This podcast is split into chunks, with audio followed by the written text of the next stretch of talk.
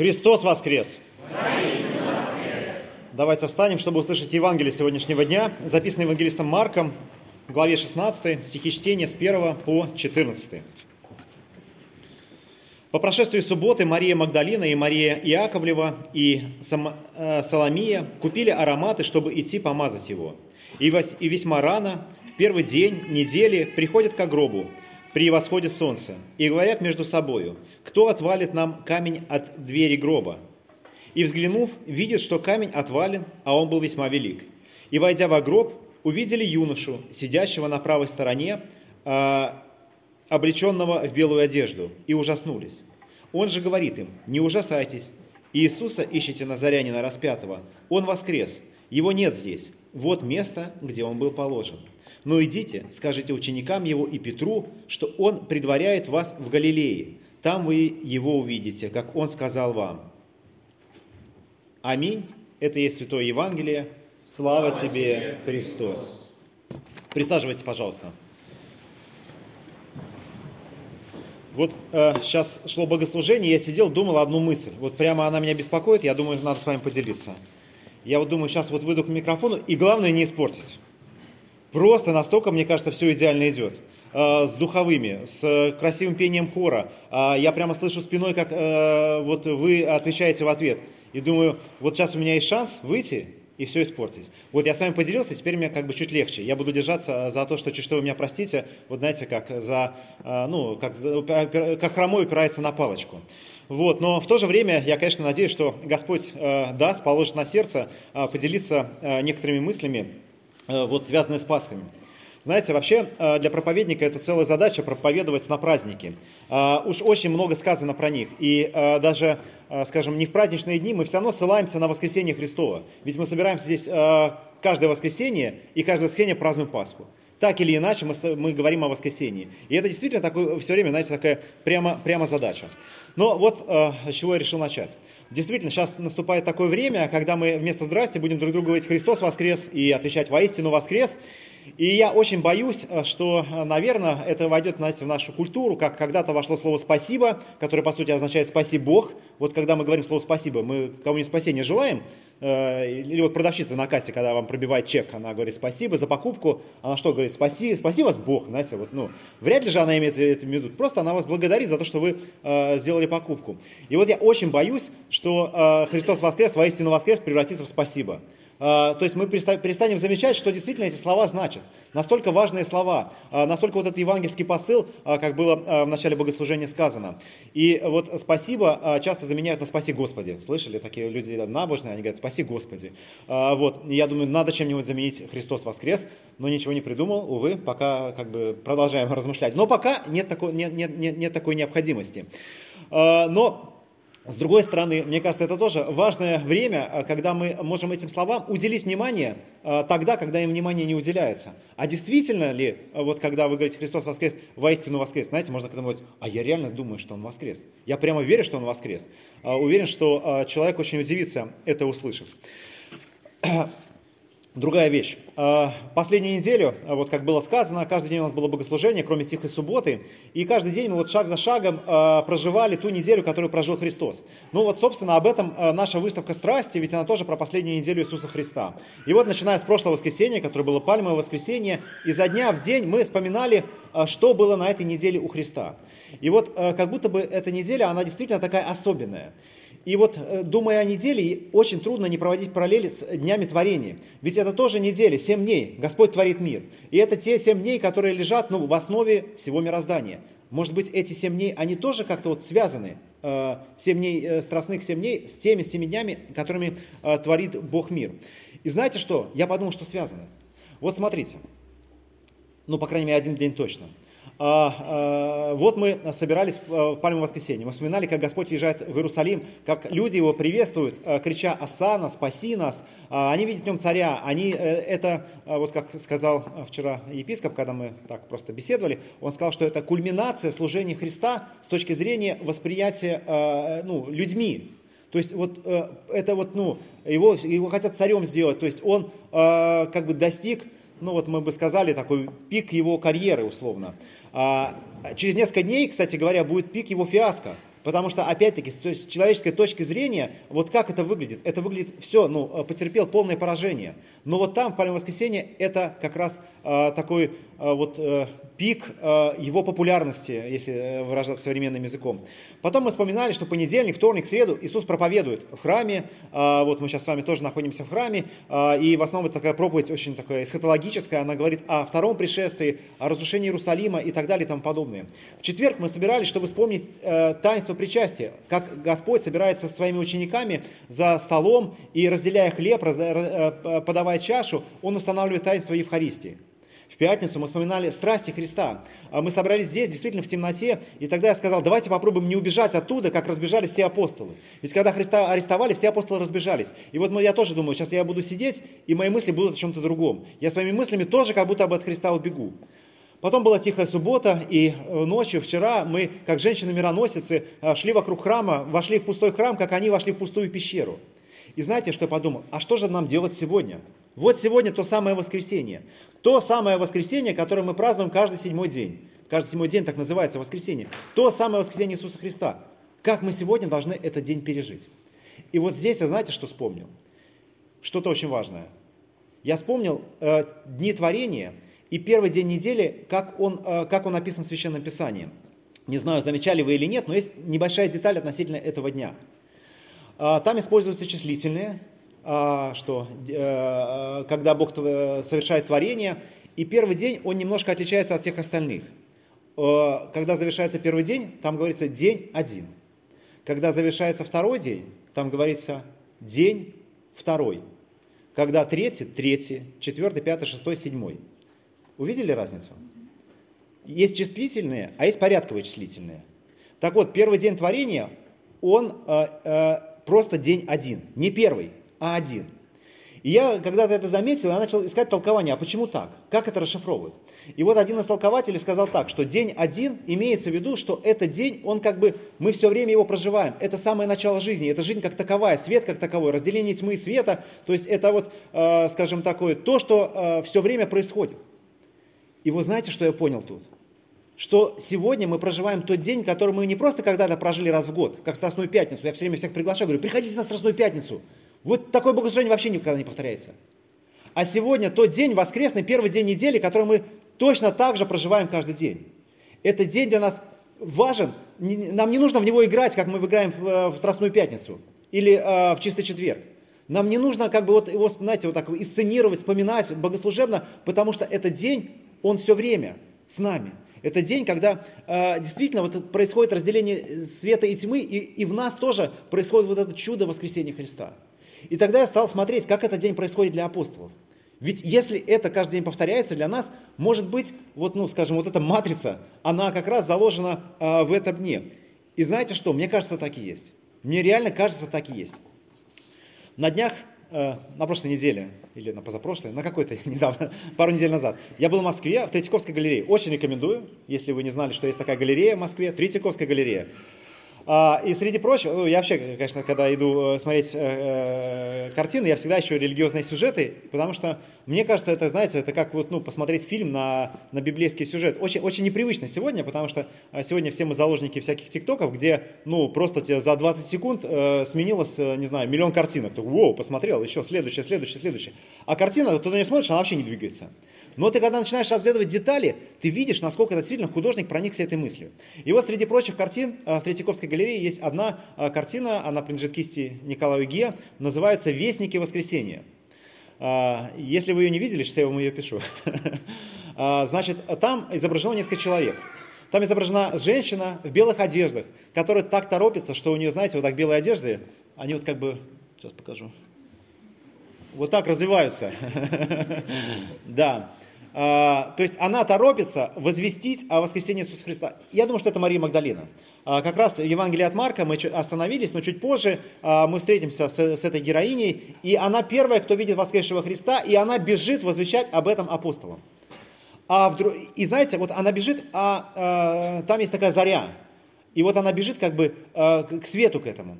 А в другом углу, в темном углу, слушайте, а достаньте телефоны. Николай Ге, Вестники Воскресения, наберите.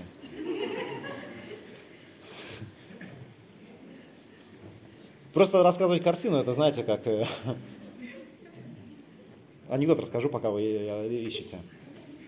А, Какой-то я не, ну, я не, там анекдот такой, что а, слышал я ваши Битлз, они картавят, фальшивят, а где ты слышал? Да, там мне Мойша напел. Вот, открыли Николай Ге, а, Вестники воскресенья. И вот обратите внимание, а, кажется, что э, э, как бы Вестник воскресенья всего один, это Мария Магдалина. Но в другом углу есть римские солдаты. Они, а, видите, в тени, они темные, их почти не видно, но они тоже идут, чтобы возвестить о воскресении Иисуса Христа. И я подумал, что это действительно отражает то, что сейчас будет происходить. Христос воскрес, воистину воскрес. Мы это будем повторять, вот, может быть, вот так, как Мария Магдалина, а может быть, вот так, как эти римские солдаты. Я напомню историю, что это за солдаты. Это на самом деле первые люди, которые узнают о воскресении Иисуса Христа. Их поставили сторожить. Вообще, вот это забавная история, что апостолы, они забыли, что Христос должен воскреснуть. Но об этом помнят фарисеи, которые его распяли. И для этого они поставили этих солдат, чтобы они сторожили, чтобы, не дай Бог, э, апостолы его не украли. Но апостолы его не украли. И солдаты вместе с Марией Магдалиной параллельными тропами идут возвещать о воскресении. Она идет возвещать о воскресении э, апостолам, они идут возвещать фарисеям. Фарисеи скажут, «Ну, там, не надо, скажите, что ученики украли, они подкупят э, и так далее и тому подобное. И вот э, мне кажется, что вот это мы как будто бы тоже проживаем. Давайте вспомним других героев сегодняшней истории. Истории воскресения Иисуса Христа. Нельзя, э, кроме женщин-мироносец, не вспомнить и двух людей, которые идут в Имаус. А Чуть ниже, в Евангелии от Марка, они тоже упоминаются. А, Есть мнение, что один из них был евангелист Лука, который эту историю описывает подробно, а другой называется по имени, его зовут Клеопа. И вот двое э, людей, и вот как бы э, давайте увидим их разочарование. Как они разочаровались в той идее, ведь они как бы одни из учеников Иисуса Христа, может быть не из, не из 12, но тем не менее, они свидетели э, вот последних событий. И вот Господь их догоняет на пути, и они вот произносят фразу, мы было уже думали, что вот он тот самый э, царь Израилев, э, тот, м, э, а мы надеялись, что он и есть тот, который должен избавить Израиль, вот так они сказали. То есть э, надеялись, стало быть, надежды они обрушились. И вот это тоже похоже на нас, когда мы э, уже пережили вот встречу со Христом, но вложили в него те надежды, э, которые, ну, или, скажем, наделили его э, чем-то тем, э, короче, придумали себе немножко Христа, и он не оправдал, знаете, таких наших надежд. И мы разочаровались. И вот тогда, как бы Господь, Он сам нас догоняет. И, и тогда Он проповедует так, что сердца их начинают гореть. И потом они разворачиваются и идут обратно к апостолам, когда его узнают. Кроме э, женщин, кроме идущих в Имаус, есть сами апостолы, которым несколько раз возвещается о том, что Христос воскрес. Некоторые из них бегут э, к могиле, они, они видят могилу пустой, но они как бы продолжают э, ну, не до конца в это верить. А, и потом Христос является и апостолом тоже. Есть вот эта Мария Магдалина, которая становится первым свидетелем. Но до этого, как, кстати, ой, кстати говоря, вот мы остановились на седьмом стихе, э, где сказано, смотрите, «Но идите, скажите ученикам его и Петру, что он э, предваряет вас в Галилее, там его увидите, как он сказал». И знаете, что они сделали, женщины? Следующий стих.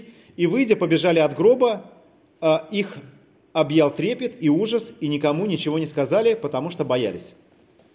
Но потом, а, когда они уже встречаются со Христом, ну, в частности, Мария Магдалина, она уже идет, э, рассказывает об этом апостолам. И слыша это, они не верят. И вот потом происходит самое главное. Потом Христос начинает им являться. Он начинает приходить к этим людям. Вот знаете, как в каждом э, библейском сюжете я стараюсь увидеть себя, э, собственно, в картинах, когда я их разглядываю, я тоже пытаюсь увидеть себя. И вот в этой картине, где есть э, люди, которые не ожидают воскрешения Христа, никто из них. Есть те, кто как бы ожидает, это фарисеи, но оно им не надо. И есть те, кто не ожидает, но оно им как будто бы надо. Это э, есть апостолы, которые плачут и рыдают. Есть женщины-мироносицы, э, которые про- ну, хотят исполнить тот религиозный обряд, который необходимо исполнить. Ведь э, идя с миром к гробу, они ну, не рассчитывают там увидеть пустой гроб, они рассчитывают там увидеть тело и, хотят завершить этот обряд.